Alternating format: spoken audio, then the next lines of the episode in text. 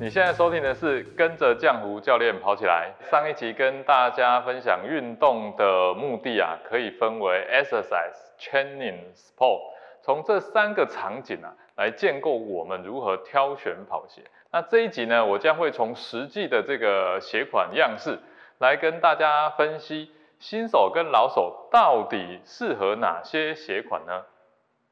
健康刻不容缓，疗愈身心，正念生活，用跑步改变人生。Hello，你好，我是江湖教练啊，这是一个针对跑步运动相关话题的一个频道。如果你今天是第一次来到这边，那你可以往前看一下，之前我们已经累积了非常多的这个话题。那这是一个特别适合跑步新手运动，或者是对于想要了解跑步的人收听的一个节目。那我们每周一啊都会更新，如果有您想要讨论的这个话题呢，也欢迎在底下留言给我们。那欢迎把我们的频道订阅收听起来。上一集我们最后谈到的跑步受伤的三大主因啊，除了对于初跑者来说很重要以外，那对于已经在跑步频频受伤人啊更是重要。那第一个就是无力的双脚。那没有力的双脚呢，其实是你没有办法在跑步的过程当中非常稳定的。那第二个呢，是错误的身体排列与肌肉运动时序，会造成这个原因呢，主要是因为我们都久坐，身体其实已经整个的排列顺序不再是直立的，而是 S 型的。错误的排列身体组合呢，让我们身体在跑步的过程当中啊，造成受伤的一个主因。那第三个呢，啊，就是糟糕的技术。普遍对于跑步这件事情啊，都认为，哎，跑就好了。但是如果你不是从小就已经有跑步的这个习惯，或者是你从小先天你要跑步的这个能力被剥夺了，啊，就好比我们现在经常听见父母经常对小朋友不要跑、不要跑、不要跑的说。但跑步这件事情在 DNA 里面已经写好，他应该要去执行的啊。可是你从小就把他这个应该要去学习的能力被抽离了，所以很多人长大之后啊，已经不知道跑步到底是怎么一回事了，甚至认为跑步是不需要技术的。那为了要避免这三个问题啊，就需要有针对性的这个 training，也就是训练，建构良好的足部与脚掌的这个肌群啊。所以你要选的鞋款啊，就很容易知道了，这一个我们所谓的竞技型跑鞋，还有这个哦，哎，你想打我吗？我在开玩笑吗？没有，等一下我会告诉你为什么是这个，甚至是这个，只有这样薄薄的一片。如果你今天是一个初跑者，你不是一个精英选手，选鞋专家们他绝对不会建议你这一款，因为就他们的认知啊，他们的出发是从 sport，他要的是。为了让你去创造成绩的，你的技术好不好，这不是他所关心的，因为你的脚掌没有力，所以一旦你脚掌落地的时候，你会往内转，啊，这样转，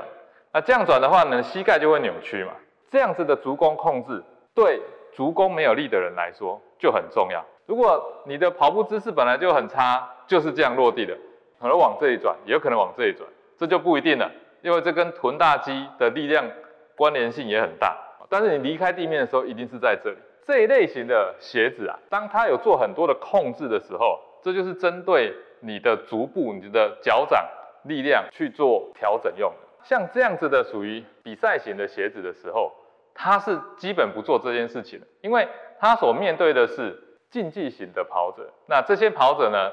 通常有比较好的身体素质。但为什么我在这边会推荐给我们一般的人呢？有一句话是这样讲的：链条的强度呢，决定于最弱的那一环。所以最弱的那一环，它的训练的量能到达多少，你就只能遵循着它这个量。但我们大部分的人啊，都想要说，我买了一双跑鞋，我只要把我心肺功能练上来之后，我也不去管我的脚掌的力量的问题，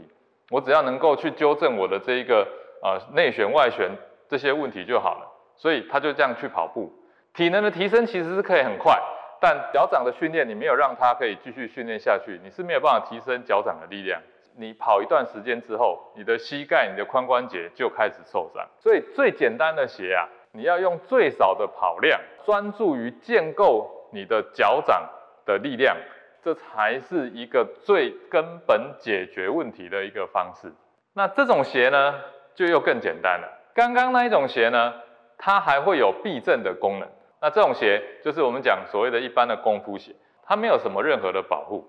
几乎是跟打赤脚差不多了，但它还是有个包覆。这时候你会非常清楚你的足弓的力量够不够，你落地的方式是不是对的。那你穿上这种鞋，你是很难用脚跟着地的。如果你穿的是这种鞋，还是可以允许你有适当的错误，但是这些适当的错误呢，它会让你累积你身体的疲劳，到一定的程度之后，你才会感受到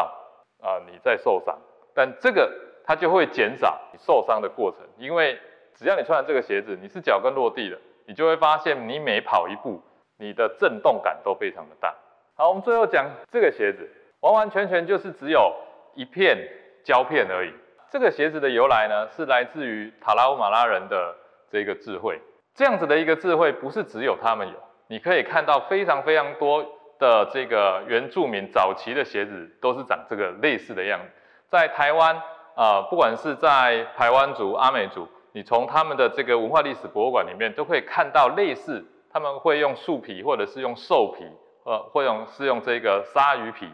啊，来制作类似这样子的一个鞋子。他们穿上这种鞋子呢，在山林里面到处奔跑，他们的跑步能力绝对比我们现在任何人都还要好。原因在于，其实他们能够掌握原始的跑步的技能，这些呢，只是保护他的脚底皮比较不容易受伤而已。反推回来，如果你把运动这件事情能够搞清楚场景的问题的时候，你就不会很单纯的从。sport 这件事情去选鞋子，因为 sport 这件事情是不会去管你会不会有运动伤害的问题，